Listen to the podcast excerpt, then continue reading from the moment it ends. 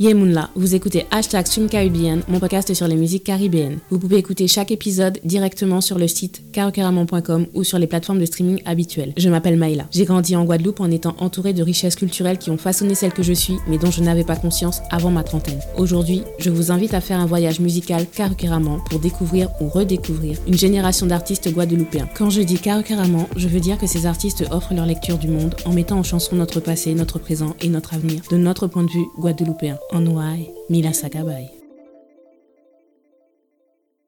J'espère que vous allez bien. Après la soul caribéenne avec Mimi Nelzi, le dancehall avec Chris, le zouk avec Lorenz, la pop caribéenne avec Nice Jean et le jazz avec Carno Dolmen, nous arrivons à l'avant-dernière étape de ce voyage musical carucaramon avec la soul caribéenne futuriste.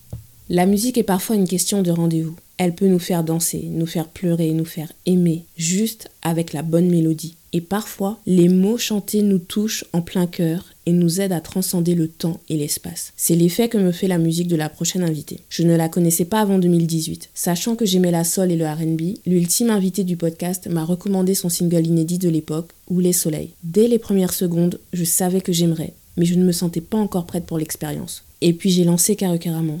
Je me suis mise à explorer le cinéma caribéen, et puis la littérature caribéenne. Quelques mois plus tard, je suis donc retournée écouter cet artiste que je n'avais pas oublié. L'ouverture à la flûte traversière de son WA EP, autoproduit en 2013, m'a fait entrer dans un univers dans lequel je retrouvais l'expression de mon questionnement identitaire. Mais pour la première fois, ce questionnement ne concernait pas mon passé ou mon présent, il concernait aussi mon futur. Et son maxi-single Adam d'autres soleil de 2018 m'inspirait un futur Avec son album Wastral, sorti en juillet 2021, elle rend hommage à notre passé, interpelle le peuple guadeloupéen du présent et encourage le peuple guadeloupéen du futur à s'épanouir. Au-delà de ça, elle prône des valeurs universelles et nous rappelle notre humanité fragilisée, mais d'une inépuisable vitalité. J'ai pris mon temps pour découvrir son univers où se mêlent sonorités traditionnelles, sonorité contemporaine et futuriste. Avec Carocaramon, je m'interroge beaucoup sur mon avenir, sur celui de la Guadeloupe. En tant que Capricorne, je dois lutter constamment contre mon penchant à ce que j'appelle mon réalisme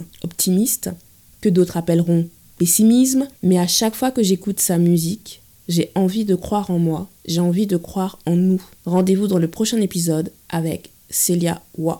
Merci d'avoir écouté cet épisode. Abonnez-vous à ma newsletter pour suivre mon actualité. Pour écouter mes autres podcasts cinéma et littérature de la Caraïbe, rendez-vous sur carocaramon.com. Vous pouvez y lire également mes chroniques culturelles. Vous pouvez aussi me suivre sur les réseaux sociaux streamcaribbean ou carocaramon sur Twitter. Likez, partagez et surtout utilisez le hashtag streamcaribbean pour donner plus de visibilité à nos artistes. On se voit à dans d'autres soleils, Chambered.